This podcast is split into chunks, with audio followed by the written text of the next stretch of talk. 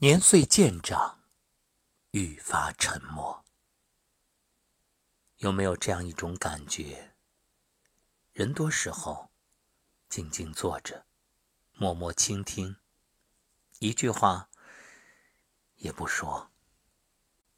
流年日深，岁月叠加，越来越多的学会缄默不语。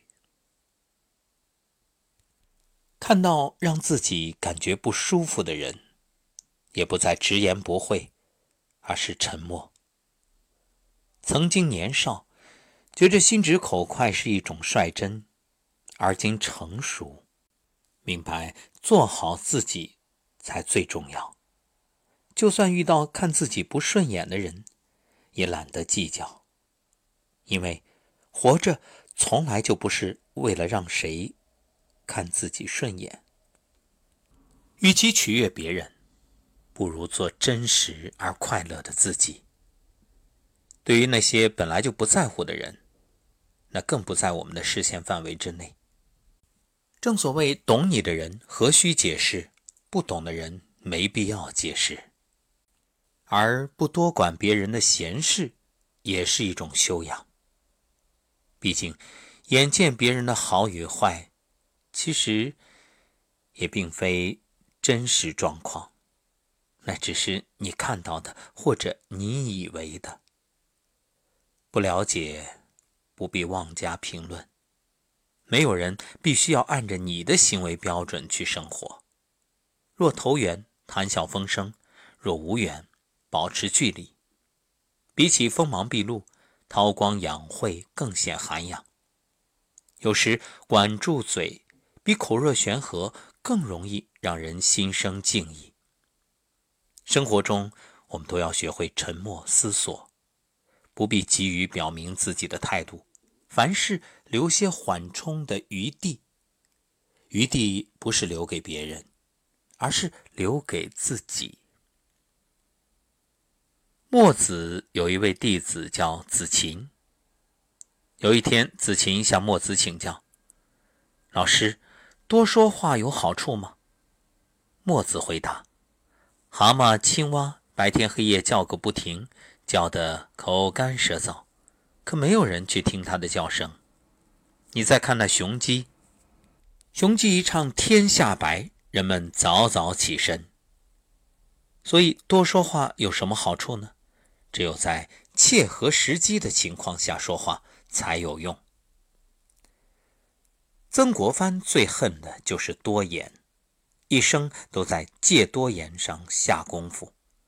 他不仅经常自我批评，每日言语之失真是鬼欲情状，也经常反问自己：言多邪谑，又不出自心中之诚。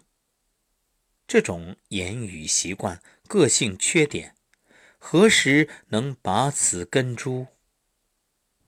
他不仅对自己有着戒多言的要求，还把它当成家训智慧中非常重要的一条，尤其是对两个儿子和几个弟弟，更是反复灌输与强调：言多必有失，寡言才养气。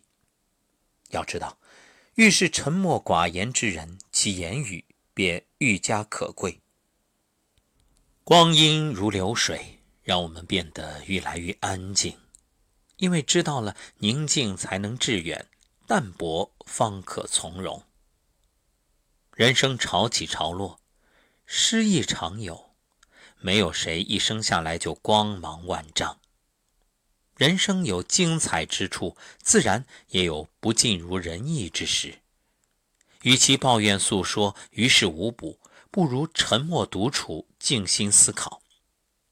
叔本华在《人生的智慧》当中写道：“人们在这个世界上，要么选择独处，要么选择庸俗，除此以外，再没有更多别的选择了。”也正如《大学》开篇所言：“大学之道，在明明德，在亲民，在止于至善。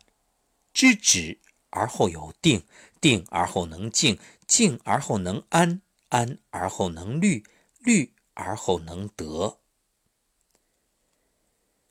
心浮气躁的时候，更应该克制自己，学会缄默、平和，静心倾听内心的声音，才能活得更有深度。要么默默努力，要么不计庸俗。人生从来都是属于那些默不作声却悄悄奋斗的人。放下浮华，才能看清自己；胸有大志，无畏沉默孤独。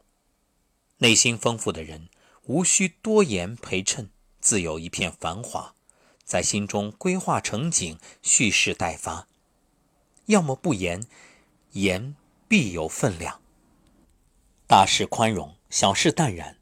比起逞一时口舌之快，以不争之事争该争之事，优雅从容间亦是不卑不亢，更显格局与风度。感谢作者心柔精彩文字作为今晚的内容。那最后想和大家分享的是我的座右铭：深藏不露，当仁不让。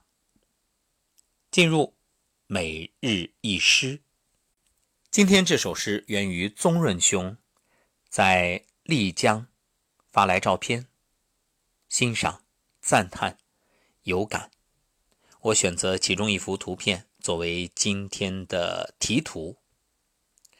看到他的作品，有感而发，自由行走。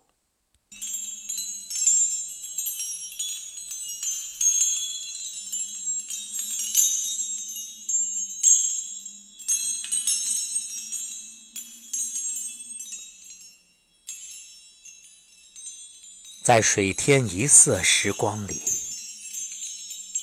忘了自己，那些焦头烂额、琐碎纠葛，不知所踪。生存与生活不是矛盾，生命与生意可以共存。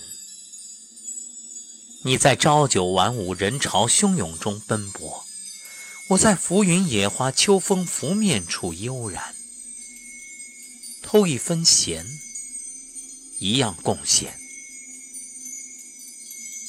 曾经也有过这样闲事，找点时间，也不过小钱，两者并不难。难得在于有钱有闲有梦想，有爱有乐有情怀，有生之年，梦。并不遥远，可惜太多人一生也未做完，唯有醒来，用脚步丈量，以双手开拓，才有实现那一天。成功难不难？无人给你答案。一步一步，勇往直前。